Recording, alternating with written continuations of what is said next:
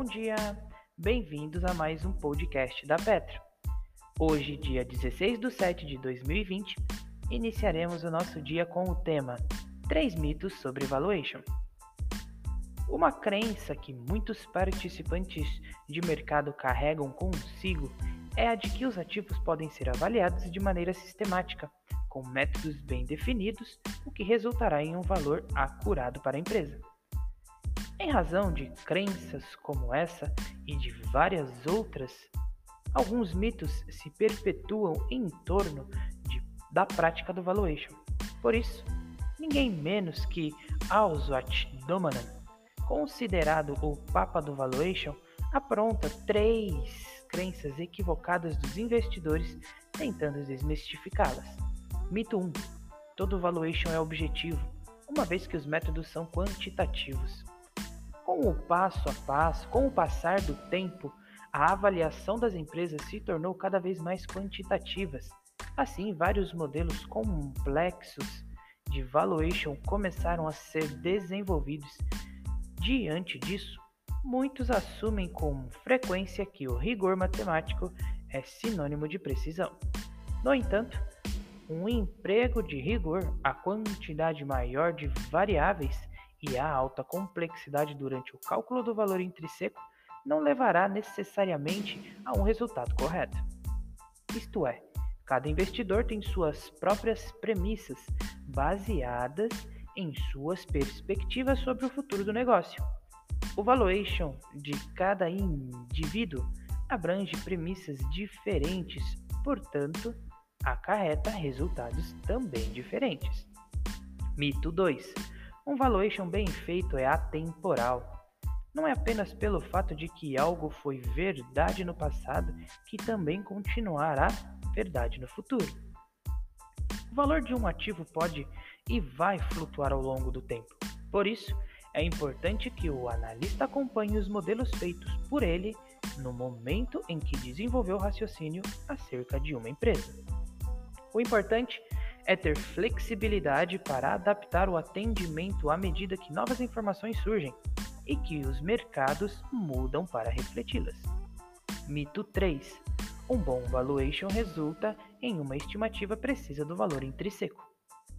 Ainda que métodos rigorosos e as melhores práticas de análise sejam utilizados, no final das contas, o investidor terá apenas um intervalo aproximado como real valor do negócio. Uma gama de fatores afeta diária, diretamente a precisão do intervalo encontrado. Por exemplo, o tamanho da empresa, sua maturidade, a região em que está sendo inserida, entre vários outros produtos. Por fim, o que buscamos como valuation é justamente uma aproximação do valor intrínseco da empresa. Portanto, para que o investidor se proteja contra os erros de aproximação, é imprescindível que ele utilize o conceito de margem de segurança em seus investimentos. No final do dia, o que buscamos são negócios bons, com descontos em relação ao valor intrínseco aliados a uma margem de segurança para minimizar os riscos de perda de capital. Radar da Petra. As notícias mais relevantes das empresas da Bolsa de Valores brasileira diariamente para você.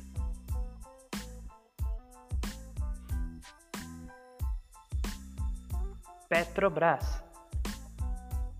A companhia teve direito a reaver os valores de PIS e COFINS recolhidos a maior entre abril de 2012 e julho de 2020.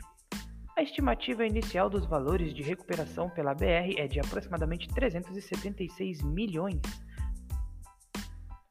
Em linha com esses entendimentos, a empresa informa que a constituição da reserva especial para dividendos complementares, que será objeto de deliberação pela Assembleia Geral Ordinária e Extraordinária marcada para 28 do 7, pressupõe o monitoramento de modo que os dividendos sejam pagos assim que a situação de disponibilidades e alavancagem permitir.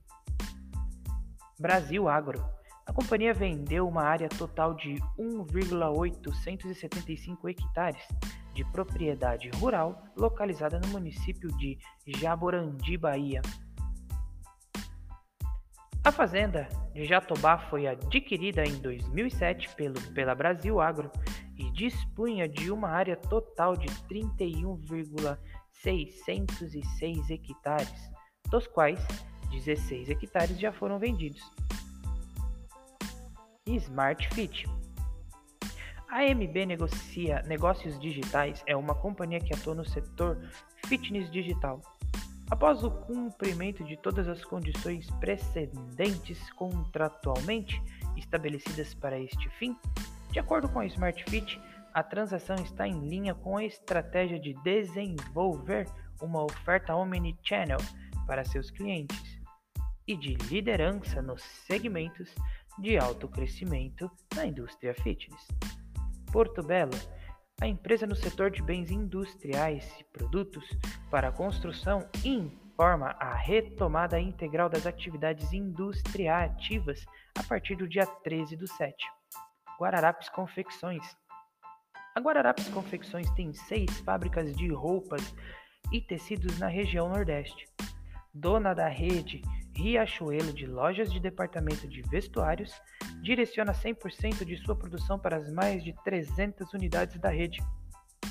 O grupo Guararapes adota um modelo integrado de indústrias, varejo, logística e transporte e financeiro. A companhia ainda aponta que reforça a continuidade de seu plano de negócios mantendo fortemente seu foco e empenho na transformação da Midway como uma grande plataforma digital de serviços financeiros. Petrobras comunica sobre recorde de produção em Búzio. A Petrobras, a petroleira Petrobras, informa que as plataformas instaladas no campo de Búzios, no pré-sal da Bacia de Santos, alcançaram novos recordes de produção 674 mil barris de óleo por dia e 844 mil barris de óleo equivalente por dia do Boed. O campo de Búzios, descoberto em 2010, é o maior campo de petróleo em águas profundas do mundo, com reservas substanciais, baixo risco e baixo custo de extração. O radar da Petro não constitui recomendação de compra nem de venda das empresas contempladas, apenas visa abordar as notícias mais recentes das empresas da Bolsa Brasileira. A opinião dos analistas da Petro é expressa e exclusivamente através de relatórios. Espero que vocês tenham gostado até aqui, tenham um ótimo dia e bons negócios.